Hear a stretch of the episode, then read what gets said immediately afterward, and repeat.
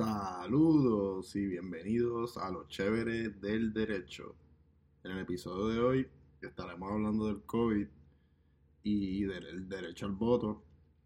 Este fin de semana se aproximan las primarias aquí en la isla de Puerto Rico de cara a las elecciones del noviembre 2020 y pues estamos bregando con una pandemia. Este, la fecha del domingo es una que, ya fue pospuesta de una que ya estaba previamente establecida eh, y fue eh, pospuesta por, la pandemia. Y el weekend pasado eh, tuvimos ya lo que le llaman el voto adelantado de las personas que pertenecen al Partido Nuevo Progresista y, ocurrieron una, unas cosas que, es verdad que si se dan en las elecciones de noviembre 2020 pues podríamos tener eh, algunos problemas. Mañana, si no me equivoco, es el voto adelantado del Partido Popular Democrático. y entonces el domingo es, la primaria. En general, el voto adelantado lo usan eh, los partidos para dos tipos de personas particularmente, los que están encamados y los confinados. En general, para, para eso es que, se usa el, voto adelantado, pero eh, también puede utilizarse por otras personas, como voy a mencionar ya mismo. Pues nada, eh, yendo desde lo más básico, el derecho al voto de los puertorriqueños está garantizado en la sección 2 del artículo 2, la Carta de Derechos, eh, franquicia electoral del derecho al voto. Las leyes garantizarán la expresión de la voluntad del pueblo mediante el sufragio universal igual, directo y secreto, énfasis en secreto, y protegerán al ciudadano contra toda coacción el ejercicio de la prerrogativa electoral. Digo énfasis en el secreto porque se supone que ni siquiera nadie eh, está enseñando las papeletas en las redes sociales, ni eso que hacen eh, con los periódicos que se meten eh, y salen con la papeleta y votan. Eso es un delito, está tipificado tanto en el tan criticado Código Electoral del 2020 y, y en el pasado Código Electoral es un delito, yo sé que no se enfuerza, pero este no se hace valer la ley, pero sigue siendo sigue siendo un delito. Eh, y por eso fue que, dije énfasis en secreto. Y, ya verán por qué eh, les dije también énfasis en lo de secreto. Este tuve que semi editar este episodio porque hoy salieron otras eh, noticias eh, con relación al voto de, de las personas que, tienen ya eh, el virus. Eh, ya habíamos grabado este episodio, entonces una de las integrantes que planteábamos durante el episodio era que si se le podía negar el derecho al voto a una persona que, que tenía este COVID-19 y pues en el episodio argumentábamos que creíamos que, no, que no se podía. Y por qué eh, no se puede porque el 16 de julio del 2020 la gobernadora se vio forzada a dejar atrás la, implementación de la tercera fase de su plan de reapertura. Abrieron el gobierno a lo loco, empezaron a subir la, el número de infectados, eh, le empezaron a llegar más gente al aeropuerto, añádele todo lo que pasó que sabemos que pasó, tuvimos que pasar otra vez para atrás y como ya habíamos reabierto el gobierno, ya no estábamos contando como un electorado importante, eh, categóricamente hablando, que había que eh, protegerle el derecho al voto. Y el último día para tú solicitar lo del voto adelantado era el 15 de julio. estamos hablando de un gobierno y una comisión estatal de, elecciones que negligentemente eh, no estaba contando con, con garantizarle el derecho al voto a las personas que tuvieran la pandemia eh, en ese momento. Y no tan solo la sección 2 del artículo 2 dice lo que dice, en el Colegio Electoral 2020, en el nuevo, en el artículo 5.1, inciso 4, se reconoce expresamente que va a haber una eh, accesibilidad más amplia al elector sin ningún tipo de barrera ni condiciones procesales honorosas eh, a servicios electorales, que eso incluye su derecho al voto. Y el derecho al voto de, los ciudadanos de un país es la piedra angular más importante de, un sistema democrático. Y, es un derecho de la más alta envergadura y, de la más alta envergadura y consagrado en nuestra, en nuestra constitución mediante el derecho al voto eh, eh, se expresa la confianza eh, de un pueblo y por eso es que debe hacerse libre y, garantizarlo con toda fuerza. Este, entonces a mí me molesta cuando yo veo las noticias o estoy leyendo un reporte de la prensa y, constantemente, ok, yo entiendo que, que, ¿verdad? O, estén manejando un presupuesto limitado, eh, no sé. Pero eso de esconderse de, la excusa de no tener presupuesto me parece una falta de respeto. Para otras cosas consiguen el dinero bien rápido.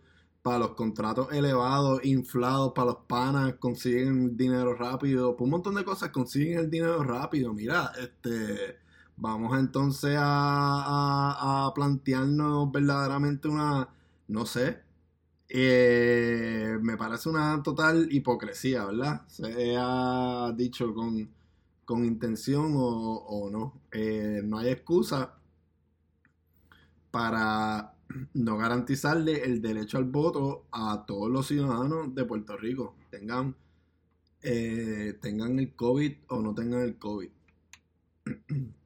volviendo al voto por adelantado, en general voto adelantado, eh, y así eh, fue propuesto cuando se aprobaron las reglas del voto adelantado, eh, se, le da a, a las siguientes personas, a los candidatos, a los miembros de la Comisión Estatal de Elecciones, a periodistas, oficiales de seguridad, personas mayores de 60 años y personas con condiciones médicas personas con condiciones médicas. Es decir, es decir, que si yo desde mucho antes, desde mayo y desde junio, hubiera estado teniendo en cuenta un electorado con COVID todavía para poder ejercer al voto, o no importaran cuáles fueran mis pronósticos, mis, pronósticos malos o buenos, yo hubiera tenido en cuenta esa población. ¿Por qué?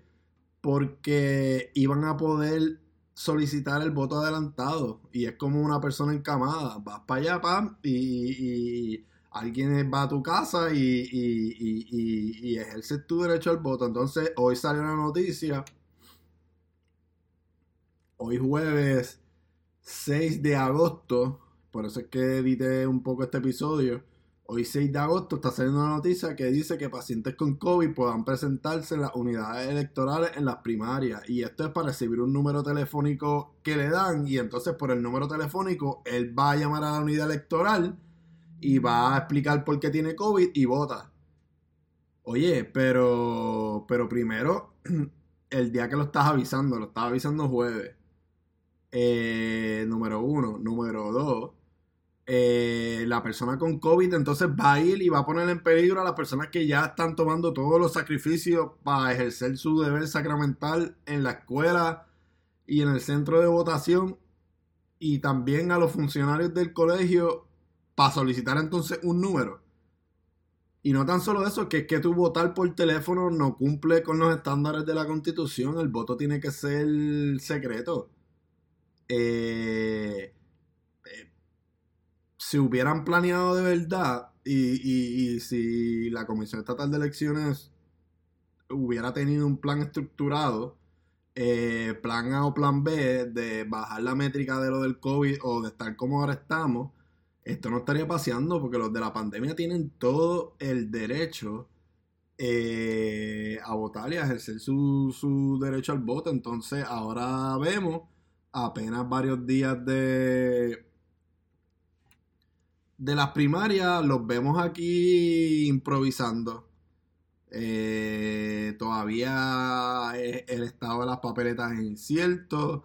no se sabe eh, si va a funcionar el sistema completo. Mi opinión es que no importa, eh, después de lo que pasó ah, con la de los PNP, y les voy a explicar ahora qué pasó, mi opinión es que después de eso, por más que los partidos se preparen, si la Comisión Estatal de Elecciones no está al día y no tiene un plan estructurado, una planificación estructurada de tú a tú del, de, del proceso de elección, pues, pues va a haber problemas. Eh, otra cosa que yo pienso que es un problema es que operar una elección eh, con 20% de lo que te piden, eh, por ejemplo, los, los comisionados electorales, eh, yo creo que, es un, tan poco difícil, tú sabes, no debe de haber excusa de dinero para ejercer eh, como se espera y como se debe esa garantía de que podamos ejercer nuestro derecho al voto. No, no, no. No sé. es cuestión de prioridades. Como les dije ahorita, para algunas cosas bien fácil eh, aparecen los chavos o van a cabildear para los chavos y, para otros no. Es como que... Pues. Eh, por otro lado, hay una cosa que me parece bien interesante. No no necesariamente eh, estoy de acuerdo con ese sistema, tampoco como sería un plan piloto, no, no, no, no sabría eh, cuán eh, eficaz va a ser a la hora de garantizar el, derecho al voto, pero sale la noticia que el PPD, va, el Partido Popular Democrático, va a experimentar en dos pueblos eh, con el voto por Servicarro. Eh, un senador o un representante. Voy a buscar ahora.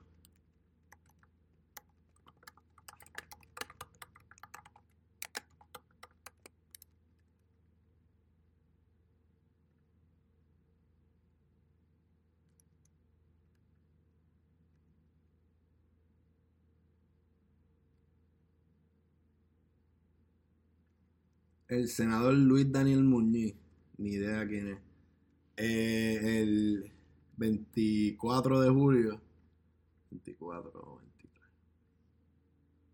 el 24 de julio propuso una votación por Servicarro para las elecciones generales. No quedó en nada, pero el PPD va a experimentar con esto en dos pueblos. Estos dos pueblos son Dorado y Barceloneta no necesariamente estoy de acuerdo con esto, como les dije, eh, porque no sabría de qué manera y cuán eficaz van a garantizar el derecho al voto de la manera que lo especifica la Constitución, pero cualquier cosa mejor que la ineptitud que la Comisión Estatal de Elecciones. Y pues hay que darle sus puntitos pues por buscar programas pilotos para para ver que estas cosas no pasen. Entonces, eh, yendo al domingo, a este domingo que acaba de pasar y el voto por adelantado del PNP, hubo un problema eh, en las votaciones del voto adelantado con unas papeletas que no llegaron, unos maletines que no sabrían y, y unas máquinas de escrutinio electrónico que, estaban dando problemas y, pues hubo problemas entre esa coordinación eh, del voto adelantado y, la Comisión Estatal de Elecciones y los centros de, de votación. Por eso es que les digo que los partidos políticos pueden hacer lo más que puedan y pueden estar lo más preparados para manejar estas primarias y sin la comisión de, si la comisión estatal de elecciones eh, actúa por debajo de lo que podríamos hasta considerar mediocridad, pues, pues, pues no hay manera de, de, de con la situación y, y, entonces a este hay que que no tan solo estamos hablando del derecho al voto, ahora tenemos un factor más importante que es la salud. en general del pueblo puertorriqueño, con más razón todavía. Entonces, si se daña una máquina de, escrutinio electrónico, si tenemos problemas con maletines, si tenemos problemas con papeletas, eh, ¿cómo vamos entonces a, hacemos el proceso más lento? Y por más que hayamos tomado otras medidas, eh, en otras cosas, como que vamos a crear estancamiento y vamos a crear entonces conglomeración de gente que, pues, que como quiera están tomando distanciamiento social, pero como quiera estás creando mucha gente en un solo sitio.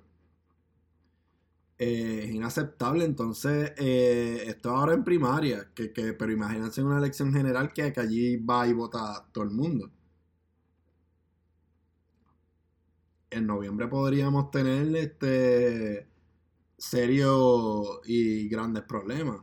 Eh, por eso es que independientemente de que uno vaya a votar o no en estas próximas primarias, hay que estar muy pendiente eh, y mirar de cerca cómo se los procedimientos, porque como va la cosa, después de estas primarias lo que apunta es que lo que viene es una orden ejecutiva y todo el mundo para su casa otra vez, no sé, pero la cosa no pinta bien. O sea que después de estas primarias, los dos meses que hay para hacer campaña, bien poco, si acaso ninguno, y, seguimos. Eso es lo que hay, so que hay que estar bien pendiente eh, a cómo se da este proceso eleccionario ahora de estas primarias, porque podemos tener problemas en noviembre. Eh, y, entonces, eh, podríamos ya con una mala actuación durante estas primarias alimentar más el miedo de las personas de, de, pensar completamente normal, de personas que, deben de pensar que ir a, votar pues les da miedo porque se contaminen. Pues entonces ven que eso actuó bien mal en estas primarias y menos van a querer ir a ejercer su, su derecho al voto. Entre los protocolos de votación en la pandemia que, ha tomado la Comisión Estatal de Elecciones y que aprobó el Departamento de Salud, están las siguientes. Eh, coordinar, eh, cada supervisor de centro tiene que encargarse de coordinar cada evento y que cada centro tenga las marcas necesarias exigibles para determinar el distanciamiento social entre las personas que esperan por votar. En, la entrada de cada centro se tendrán productos desinfectantes para los electores, los trabajadores y los voluntarios que están en los centros de votación. Cada trabajador debe asegurarse de que los electores estén usando correctamente la mascarilla y, tienen que usar la mascarilla todo el tiempo a la hora de votar.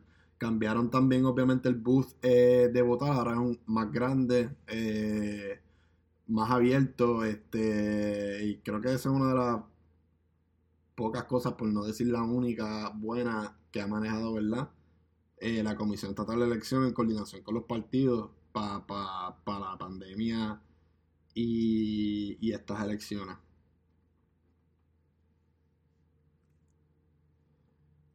Eh, los baños públicos tienen que tener jabón, papel toalla y papel sanitario. Tienen que tenerlo siempre, no, con la pandemia nada más. Eh, cada centro de votación, independientemente, también tendrá eh, un equipo desinfectante independiente que será proveído por la Comisión Estatal de Elecciones. Todos los trabajadores y todos los electores deben de usar la, la la mascarilla.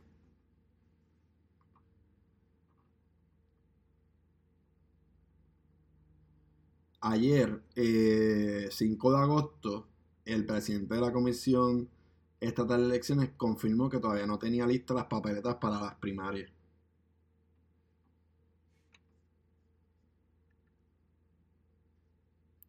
Cuatro días antes de las primarias. Pero el 23 de julio y el 24 de julio andaba diciendo por la prensa que ya estaban tomando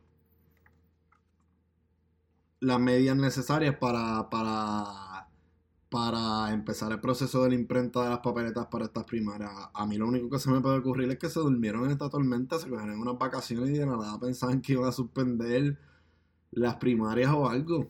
O, han bregado súper ineficiente todo este tiempo, además de lo que hablé al principio en cuanto al manejo del derecho al voto y, de como Estado pensar en garantizar el derecho al voto a esas personas que lo tuvieran en el momento de las primarias. Pues además de eso, o sea, yo eso es lo único que puedo pensar, que se durmieron algo, porque es que no me cabe para que tú unas primarias sean 9 de agosto, tengas unas el viernes antes, el viernes 7 eh, de adelantado un partido. Todavía no tengo una, lista eh, lista.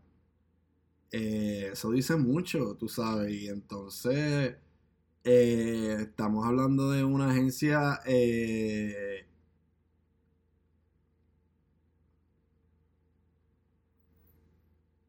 como lo digo para mí, o sea, cumple con su función, yo no la eliminaría, pero, pero cada vez se hace más difícil argumentar para que se quede como institución del Estado, eh, porque cada vez es más inepta en su trabajo.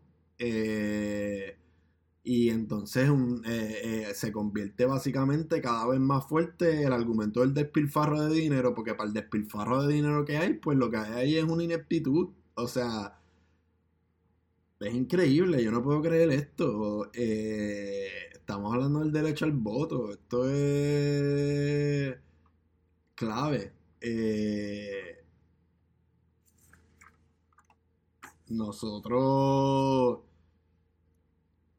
pienso que, que, teníamos en esta situación de la pandemia una oportunidad de oro para demostrarle no tan solo a Estados Unidos, sino a toda la, comunidad internacional, cómo se podía manejar eh, unas elecciones durante la, pandemia y, hemos fallado grandemente como en todo y me, no, me, da, no sé, no, me salen las palabras para explicarlo, no entiendo.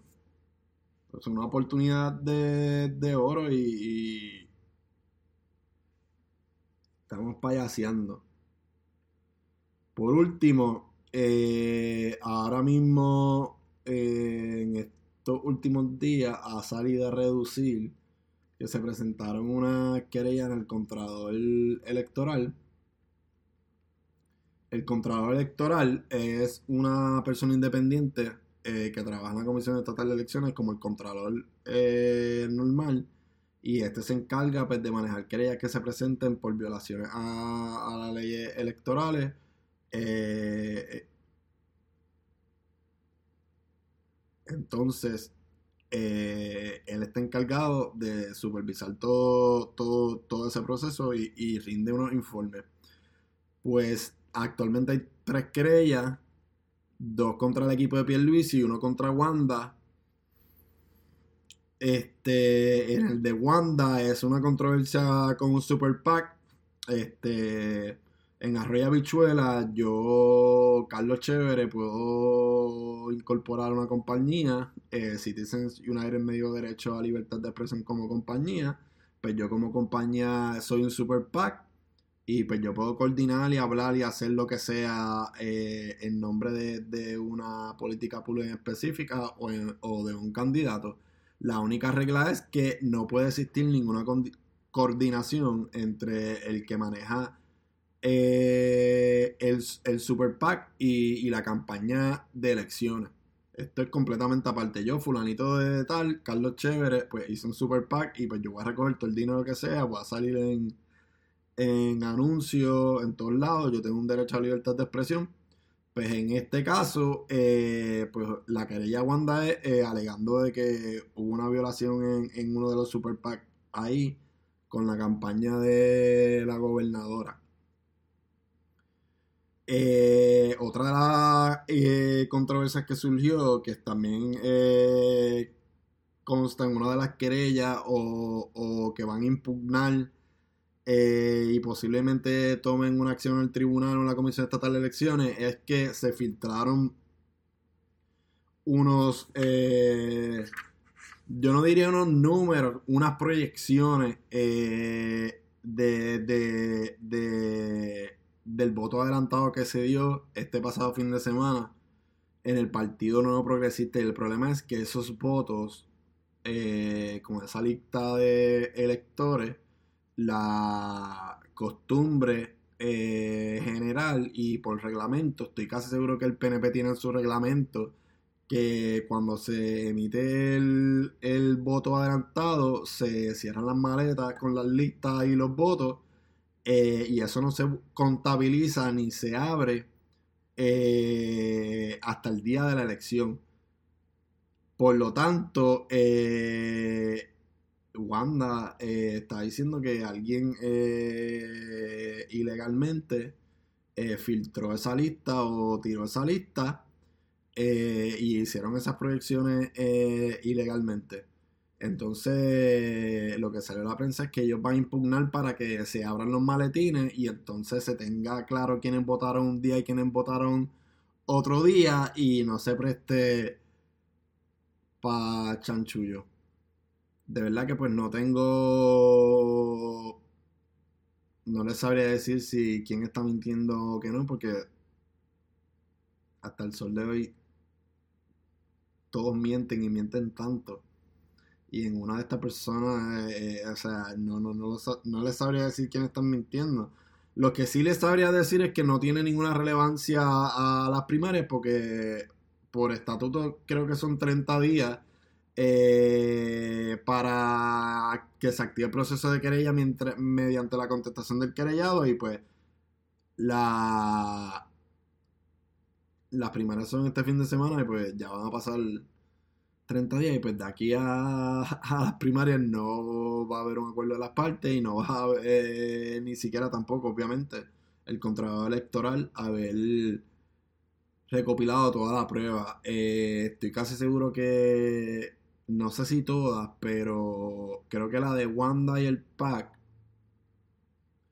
eh, ya están públicas eh, en, los portales de la Comisión Estatal de Elecciones. Y, y es un documento público que cualquiera, cualquiera que, le, que le interese eh, lo pueden ver. Este, entre, entre, otras cosas que también este, le está imputando violaciones en mentir en los informes de ingresos y gastos, en, reportar haber hecho donaciones por encima de, del límite establecido por, por ley, eh, cositas así. Que cualquiera que, le interese la pueden buscar y, y las pueden leer. Como les dije, pues no, no, no van a tener eh, no va a tener ninguna relevancia para las primarias. Por último, este, en estos días no tiene que estar, no está relacionado directamente con, el tema de hoy, pero eventualmente lo estaré hablando en algún episodio en el podcast. Eh, salió una noticia que el gobierno federal quiere como adelantar el proceso del censo por un mes. Eh, o sea, terminarlo un mes antes de, de lo acordado y pues esto trae eh, serios problemas en, eh, en, cuestión pues de que pues se pueden perder derechos o no y, pues en Estados Unidos existe lo que se llama el gerrymandering el gerrymandering es el, el, dibujo o el esquema de dibujar los distritos electorales eh, sin tener las especificaciones de, poblaciones eh, compactos y, lo que tiene la constitución de, de Puerto Rico que aprovecho este para un futuro seamos lo que sea Estado, República Asociada Libre Asociación, Independientes, una república muchas de estas disposiciones de, de la Junta que se encarga de la redistribución electoral y, las del derecho al voto son de gran envergadura que, deberíamos de considerarlas para lo que pase en un futuro. O sea, una cosa es que seamos una colonia, otra cosa es que, que, que la, constitución de la colonia no, no, no, no existan disposiciones eh, dignas de admiración o dignas de, copiarlas para, para futuras generaciones. Y, y pues el censo eh, se da cada 10 años y pues la, cuando se da el censo con la información que se recopila del censo, se empiezan a hacer las redistribuciones electorales eh, en Estados Unidos y, en Puerto Rico. Y pues en Estados Unidos tendría un gran problema porque al adelantarlo por un mes y no todo el mundo haberlo llenado, eh, podría significar pues que los políticos empezarían a hacer eh, un gerrymandering más al garete de lo normal porque la, data no, no está tan correcta. Aquí pues el efecto no, sería eh, tan malo en cuestiones de ese tema de la redistribución, pero como quiera se podrían verse afectados, afectarse sus derechos. Está intento de la rama ejecutiva del gobierno americano, es otro intento eh, para seguir coartando el derecho al voto. Y, pues nada, recomiéndenle a todos sus amigos, a todas las personas que, apliquen para llenar el censo, que, por favor lo llenen y que por favor lo tiren en el correo eh, lo antes posible. Nada, muchas bendiciones, mucha salud a todos, cuídense mucho, live long and prosper.